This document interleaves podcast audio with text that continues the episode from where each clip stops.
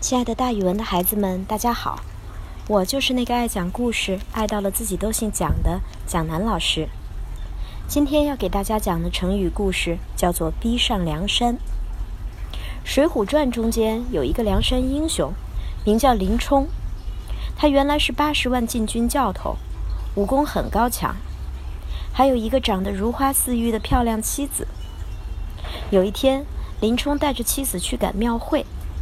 没想到俩人走散了。太尉高俅的干儿子高衙内看见林冲的妻子长得非常漂亮，就起了坏心，想霸占她做自己的妻子。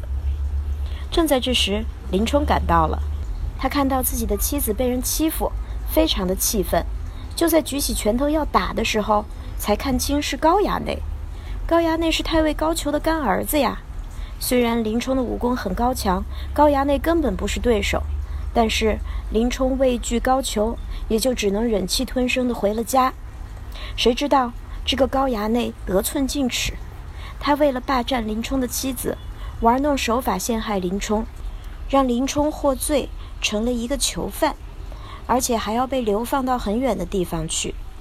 高衙内还设计派人在流放的路上把林冲给杀掉。林冲实在被他逼得走投无路了，只好上梁山造反了。梁山呢，是在现在山东省的梁山县。